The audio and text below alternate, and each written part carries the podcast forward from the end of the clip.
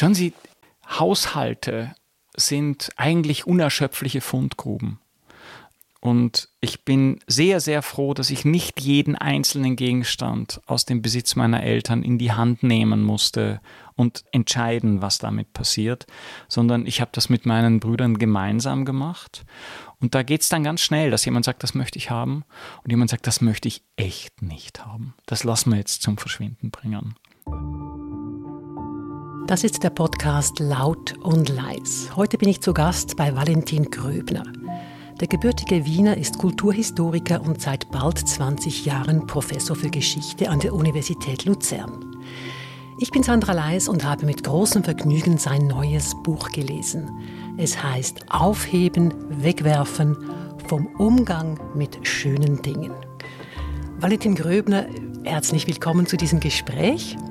Wir sitzen hier in Ihrem Büro in der Universität Luzern. Welches ist Ihr liebster Gegenstand, auf den Sie auf keinen Fall verzichten möchten? Der Computer. Ohne den kann ich nicht arbeiten. Das ist nicht der liebste Gegenstand, aber es ist der, auf den ich nicht verzichten kann. Meine liebsten Gegenstände sind zu Hause. Gibt es hier noch irgendwas, was, Sie, was Ihnen sehr, sehr lieb ist, neben dem Arbeitswerkzeug Computer? Meine Bücher.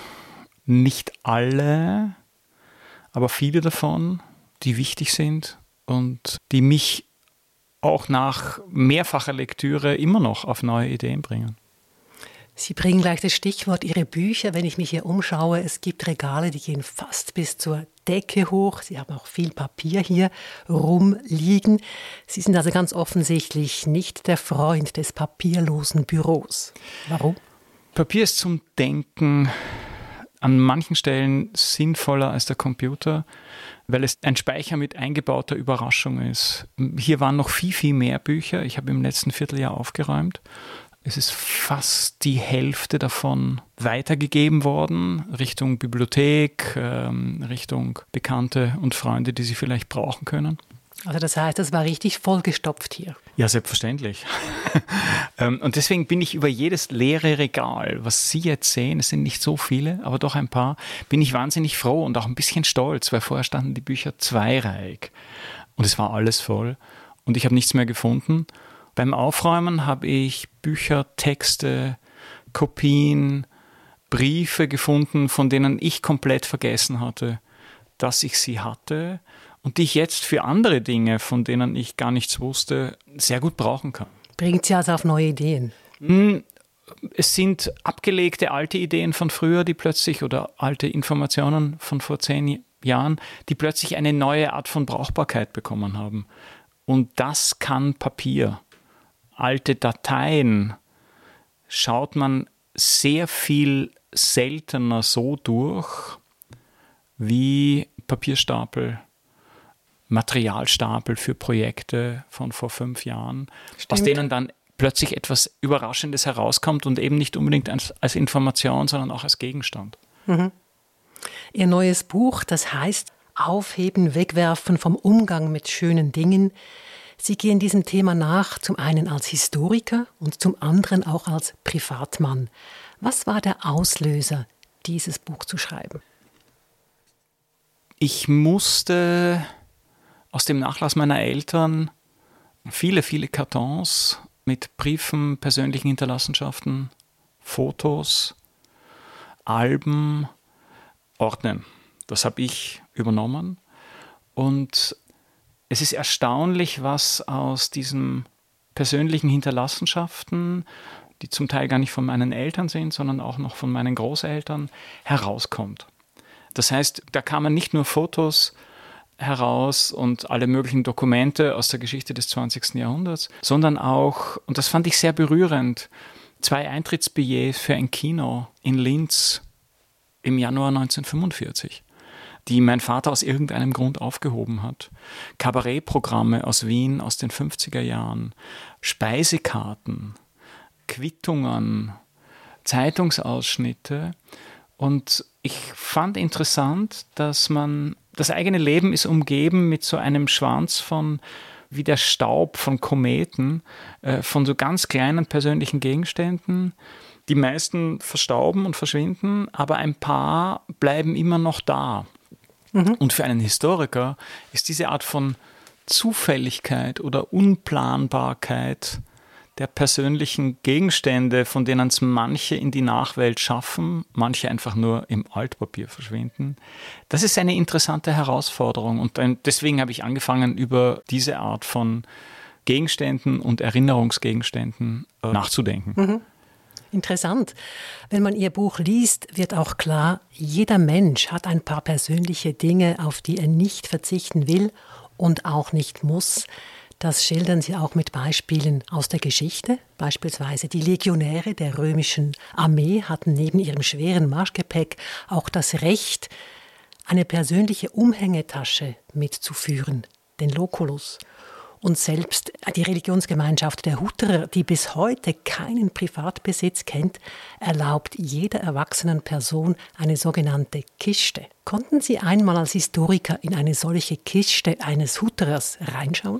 Nein, das haben andere Kollegen eigentlich nur Männer, soweit ich weiß. Über die Hutra arbeiten nur Männer. In den letzten 30 Jahren gemacht. Das ist eine unglaublich gut erforschte Religionsgemeinschaft. Aber was findet man da? Von all dem, was Rolf Bretnich, der Volkskundler, der darüber geschrieben hat, notiert hat, Cowboystiefel, Musik, Bücher, die sonst in der strenggläubigen, übrigens deutschsprachigen Gemeinschaft, glaube ich, untersagt wären. Das heißt, es ist ein privatestes Eigenes, äh, das man nicht herzeigen muss. In der Bergpredigt sagt Jesus, ich zitiere, Sammelt euch nicht Schätze hier auf der Erde, wo Motte und Wurm sie zerstören und wo Diebe einbrechen und sie stehlen, sondern sammelt euch Schätze im Himmel, denn wo dein Schatz ist, da ist auch dein Herz. Verlangt Jesus eigentlich zu viel von den Gläubigen? Die katholische Kirche als Gesamtorganisation hat sich an diese Maxime aus meiner Perspektive, ich bin ein Sozial- und Wirtschaftshistoriker, ich bin als Sozial- und Wirtschaftshistoriker ausgebildet, überhaupt nicht gehalten, weil äh, die waren sehr effizient darin, spätestens ab dem 10. Jahrhundert, eigentlich schon vorher, große Schätze auf Erden anzuhäufen, nicht zuletzt in Form von Grundbesitz äh, ja. und dem Zugang zur Arbeit anderer Leute. Und die Auseinandersetzungen um den Kirchenbesitz und wie mit diesem Kirchenbesitz und den Profiten aus diesem Kirchenbesitz umgegangen wird und umgegangen werden soll, sind ähm, spätestens ab der Armutsbewegung des 13. Jahrhunderts ein Dauerbrenner für theologische und natürlich für politische Diskussionen. Mhm. Und äh, das ist ja der große Griff sowohl der Reformation wie auch der großen Verstaatlichungen des 18., 19. und 20. Jahrhunderts auf den Kirchenbesitz. Wer hat das Recht, über diese Art von im Namen des Glaubens akkumulierten Werte zuzugreifen? Mhm. Aber wenn Sie an die Bergpredigt denken, glauben Sie, da sind wir völlig daneben? Schauen Sie, es gibt ein wunderbares Buch, Die Herrschaft der Dinge, von meinem Wirtschaftshistoriker-Kollegen Frank Trentmann. Das ist 2017, glaube ich, erschienen. Die zitieren es auch im Buch. Ja, das ist eins dieser, dieser dicken Bücher, aus denen man unendlich viel lernt. Ja.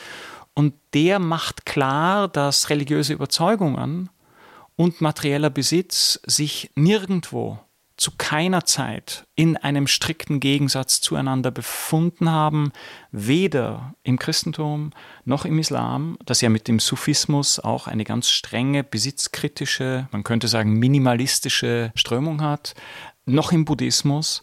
Das heißt, das Vergnügen an den Dingen und feste religiöse Überzeugungen sind problemlos kompatibel. Und es ist ganz interessant zu sehen, in dem, was die Geschichtswissenschaft die Consumer Revolutions nennt, also das Auftauchen von verlockenden neuen Waren, die alle Leute haben wollen. Mhm. Da gibt es in der europäischen, in der mitteleuropäischen Geschichte zwei große Schübe, eine im späten Mittelalter, 13. bis 14. Jahrhundert, die andere im 18. und 19. Und diese Schübe von verlockenden neuen Dingen sind problemlos vereinbar mit Glaubensformen und frommen Investitionen. Das heißt, wir sind einerseits Leser oder Zuhörer der Bergpredigt, auf der anderen Seite sind wir selbstverständlich vergnügensorientierte Konsumentinnen und Konsumenten und das schließt sich überhaupt nicht aus. Gut, kommen wir zu einem ganz kleinen Gegenstand, den findet man auch in verschiedenen Religionen, nämlich die sogenannten Gebetsketten. Die gibt es im Islam, die gibt es im Hinduismus und natürlich auch ganz stark in der katholischen Tradition mit dem Rosenkranz. Was vermuten Sie, weshalb haben Gebetsketten in den verschiedenen Religionen bis heute eine so große Beliebtheit? Die Gebetsketten kommen aus den Zählhilfen.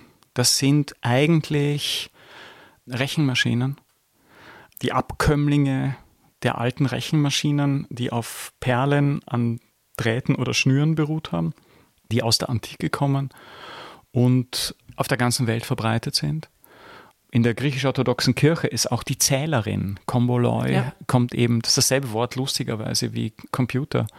Das heißt, es ist eine Erinnerungsstütze, damit man die richtige Anzahl zur richtigen Zeit nicht wieder vergisst.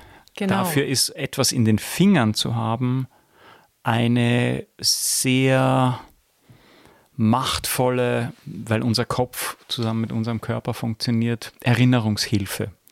Und es geht darin natürlich um Kontrolle. Das richtige Deklamieren der 99 Bezeichnungen für Allah. Im Islam? Im Islam, beim Tasbih, die richtige Wiederholung der Mantras. Nach Europa kommt das vergleichsweise spät. Die arabischen und vor allem die indischen Gebetsketten sind reichlich tausend Jahre vorher bezeugt bevor sie in Europa auftauchen. Sie selber beschreiben in diesem Buch, dass auch Sie ein Komboloi, also ein, das ist eine Art griechischer Rosenkranz in der Hosentasche tragen. Und zwar seit dem Jahr 2000 tragen Sie eine solche Kette. Äh, Sie sind Katholik. Tragen Sie das Komboloi aus religiösen Gründen oder aus welchen Gründen? Ich trage es aus persönlichen Gründen, weil eine Perlenkette in der Hosentasche, eine sind keine Perlen, es sind rundgeschliffene Steine, in der Hosentasche zu haben, beruhigt. Man kann damit herumspielen. Andere Leute tun das mit der Zigarette oder mit dem Handy. Es ist ein diskreter Gegenstand, mit dem man Unruhe ableiten kann. Mhm. Und der gleichzeitig schön ist, das richtige Gewicht hat, nicht zu groß, nicht zu klein, freundliche kleine Geräusche macht, wenn diese Perlen aneinanderstoßen. Und das ist der Grund, warum das Haptische daran, warum diese Gebetsketten oder warum solche Gedankenvertreiber in so vielen Regionen der Welt verbreitet sind. In Ihrem Buch machen Sie historische Exkurse, Sie beschreiben persönliche Erfahrungen und Sie befragen andere Menschen zu ihrem Verhältnis zu den Dingen. Zum Beispiel sprechen Sie mit einer Galeristin, Sie sprechen mit einem Fotografen oder auch interessant mit einem Rechtshistoriker. Weshalb haben Sie das gemacht für dieses Buch? Weil man, wenn man über persönliche Gegenstände schreibt, sonst nur von sich selbst schreibt. Mhm. Und ich finde das nicht besonders interessant.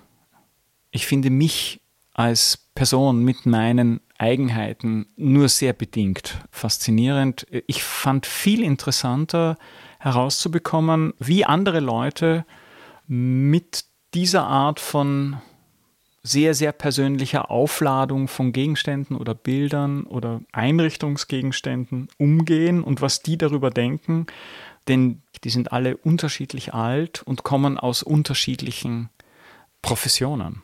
Das gilt auch für den Rechtshistoriker, der ein Jurist ist natürlich und gleichzeitig eine der am eindrucksvollsten eingerichteten Wohnungen hat, die ich kenne. Ich habe ihn im Wesentlichen, äh, nicht nur weil er ein kluger und beredter Mann ist, interviewt, sondern auch weil seine Wohnung so toll ist.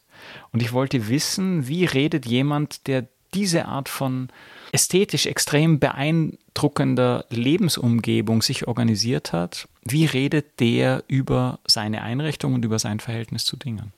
Und was haben Sie herausgefunden? Der hat, also wenn man mehreren Leuten immer dieselben Fragen stellt, stellt man fest, wie extrem unterschiedlich die beantwortet werden.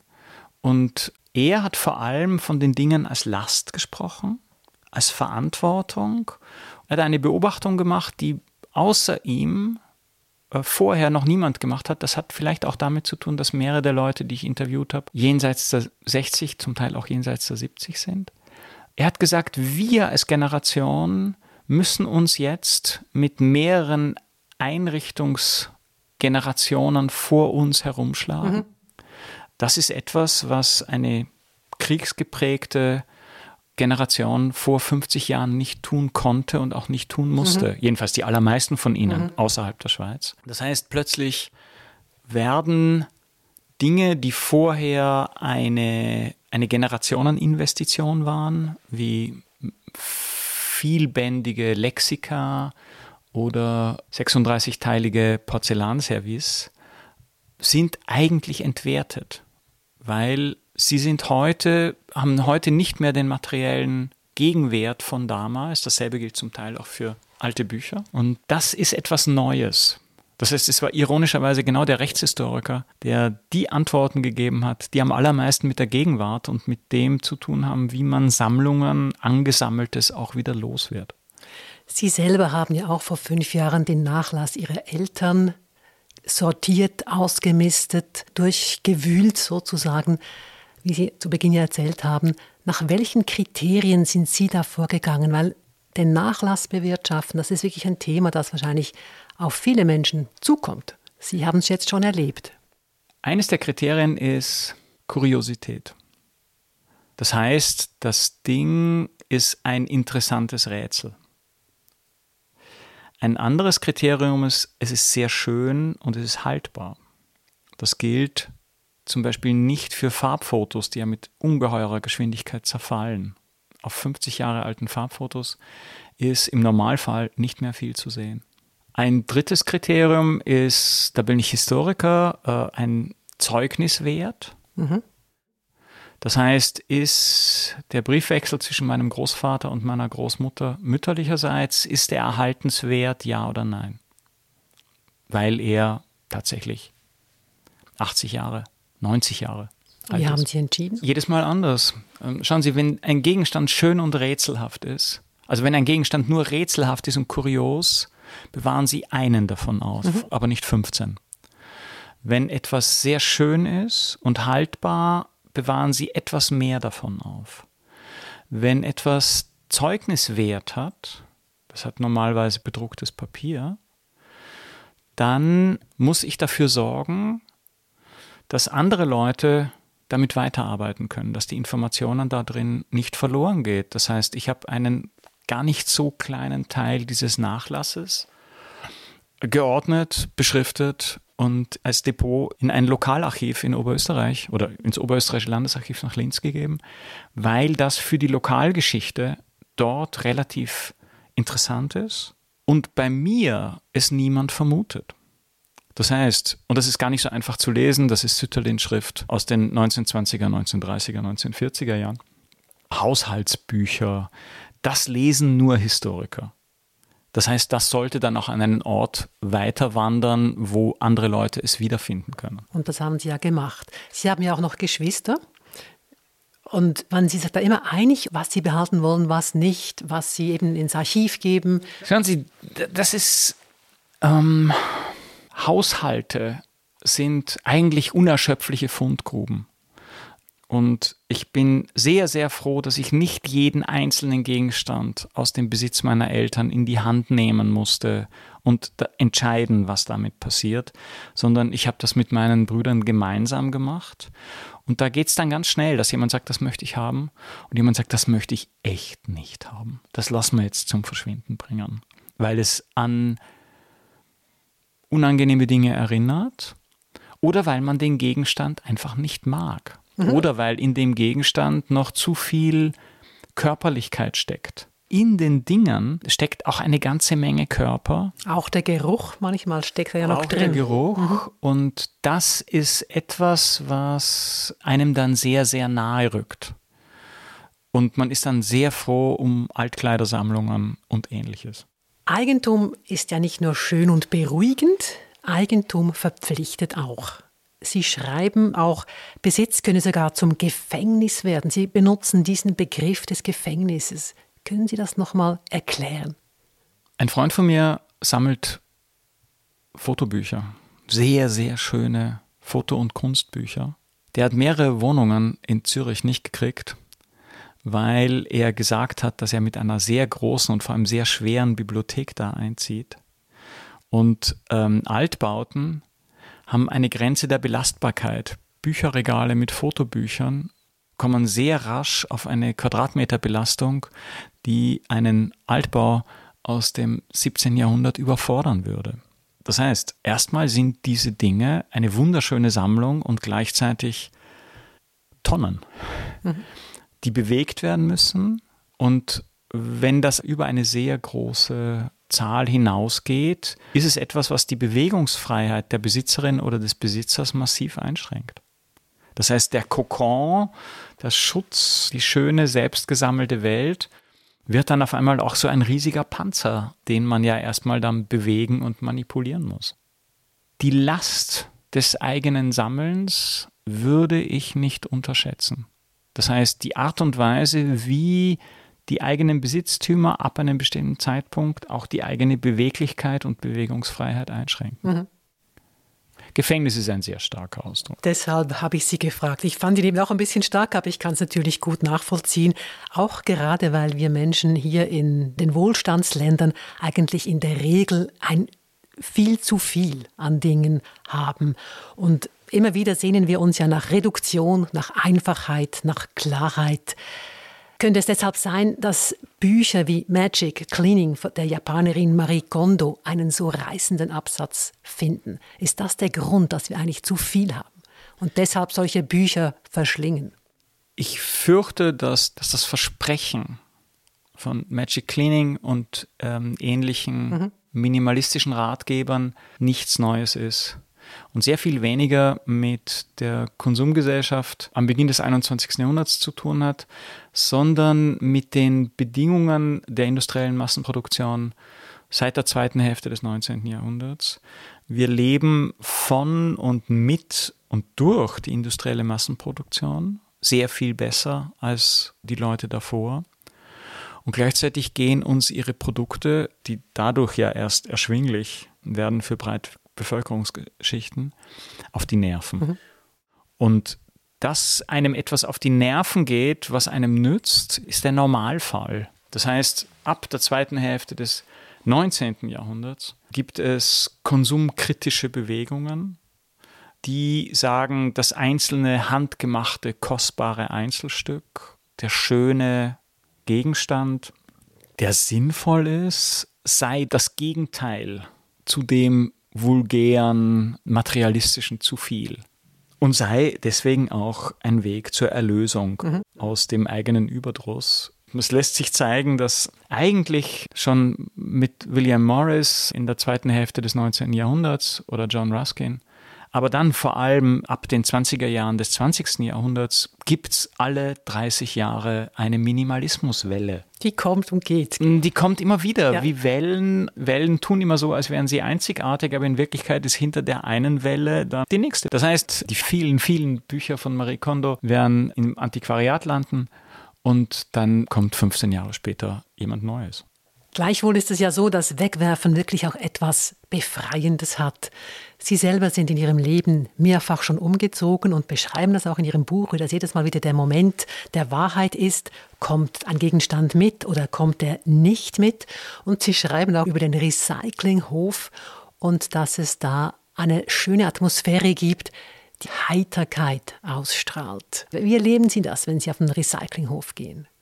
Befreiend, weil ich habe meinen Keller ausgeräumt, transportiere das Zeug hin und dort wird es mir abgenommen. Mhm. Für manche Gegenstände Gewicht muss man zahlen. Das ist aber gemessen daran, wie viel Arbeit es war, die herauszusuchen und was für ein Vergnügen man an Platz, wiedergewonnenem eigenen Platz fürs Wohnen hat, ist das vernachlässigbar. Es ist vor allem viel, viel, viel weniger, als diese Dinge einmal gekostet haben, weil die habe ich mir ja ins Haus ja. geholt. Niemand hat mich gezwungen.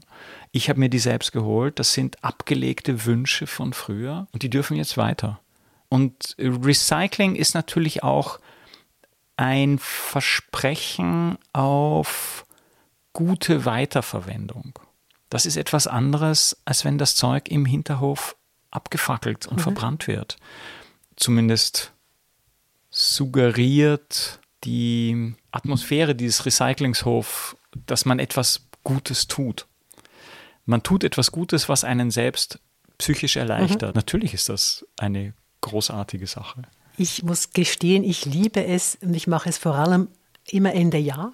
Da will ich eine Ordnung haben, will ich das Haus aufräumen. Und meine Lieblingsbeschäftigung ist wirklich am 31. Dezember noch in den Recyclinghof zu fahren. Das ist für mich ein Glücksgefühl und dann diesen leeren Platz vor mir zu haben im Keller. Ich weiß, wovon Sie sprechen. Ähm, selbstverständlich ist das so. Und das hat mit unserem Bedürfnis nach Ritualen zu tun, die, glaube ich, im Umgang mit den ganz persönlichen Dingen ja sehr, sehr stark sind. Rituale beschützen einen, weil sie ein Versprechen auf Vorhersehbarkeit und Kontrolle sind. Und relativ viel im eigenen Leben kann man weder vorhersehen, geschweige denn kontrollieren. Da ist es doch gut, dass man folgsame Dinge hat, die sich nicht wehren können und die man wegschmeißen darf. Das war die siebte Folge des Podcasts Laut und Leis. Mein Gast, der Kulturhistoriker Valentin Gröbner. Sein neues Buch heißt Aufheben, Wegwerfen vom Umgang mit schönen Dingen.